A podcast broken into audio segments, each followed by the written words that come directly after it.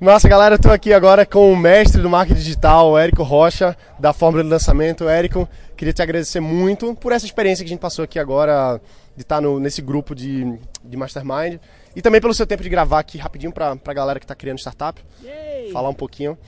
É, fala um pouquinho rápido aqui para o pessoal quem é você? Um pouquinho da tua história rápida, só pra gente ter uma. Pra quem não te conhece ainda, conhecer um pouquinho mais.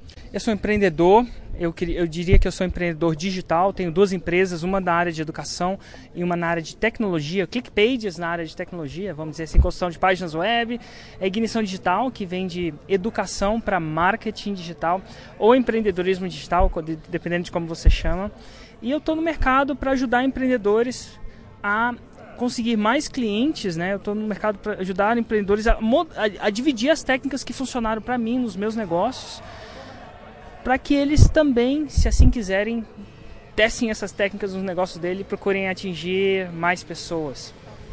O que, que você acha que seja, na sua experiência, assim, a maior dificuldade para quem está começando? Boa pergunta. A maior dificuldade para quando, quando eu comecei eu foquei no meu produto, só no meu produto, no meu produto, e eu esperava que o meu produto se vendesse. E não aconteceu comigo, apesar do, na minha opinião, discutivelmente, meu produto ser muito bom.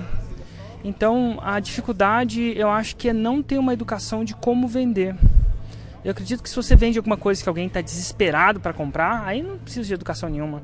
Mas os grandes mercados são criados quando você atinge pessoas que não necessariamente estão desesperados para comprar que o seu produto pode ajudar, mas talvez elas nem saibam. Esse é o grande mercado. Como você pode trazer o seu produto para pessoas que, que aquele produto pode ajudar, mas vamos dizer, elas não estão desesperadas para comprar. E eu acho que não saber como atrair esses clientes, clientes de forma íntegra é uma das principais dificuldades do empreendedor moderno.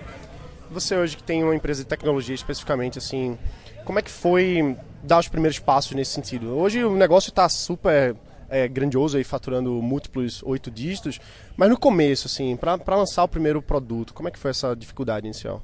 Eu acho que a maior sacada, dificuldade foi antigamente na minha primeira empresa de tecnologia eu desenvolvi um produto e depois vendi.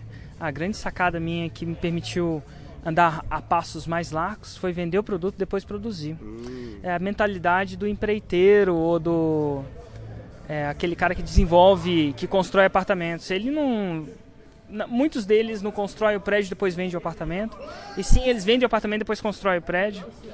E já valida a necessidade do já mercado. Já valida a necessidade com cash, né, com dinheiro e com, com clientes de verdade. Já, já constrói o produto baseado no feedback desse cliente, que você pode conversar. Então essa foi a grande sacada. Eu acredito, é, é, foi um grande mito na minha vida quando eu achava que eu precisava produzir um produto para depois vender. Então é possível no ramo do empreendedorismo também, não só no ramo imobiliário, você pré-vender uma ideia.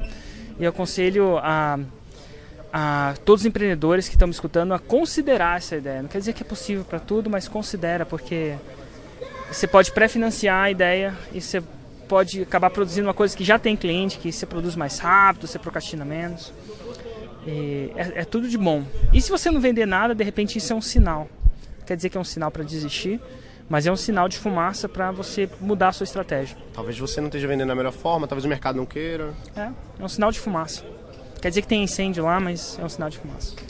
E o que, que você diria assim para quem, se você pudesse voltar no tempo e dizer para alguém assim, pô, dizer para você mesmo, quando estava no começo, assim, pô, faz isso, que com todo o aprendizado que você teve ao longo desses anos, lançando vários negócios, é, o que, é que você diria para você mesmo quando estava lá no comecinho, que tem muita gente que está no comecinho aqui agora, o que, é que você diria, essa sacada inicial, assim, pro cara?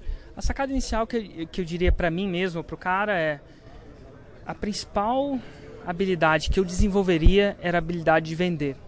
Uma habilidade subestimada. Cara, quando você vende muito, tudo que parece que se resolve, porque você tem entrada de caixa na empresa, você pode investir mais em qualidade, serviço, produção.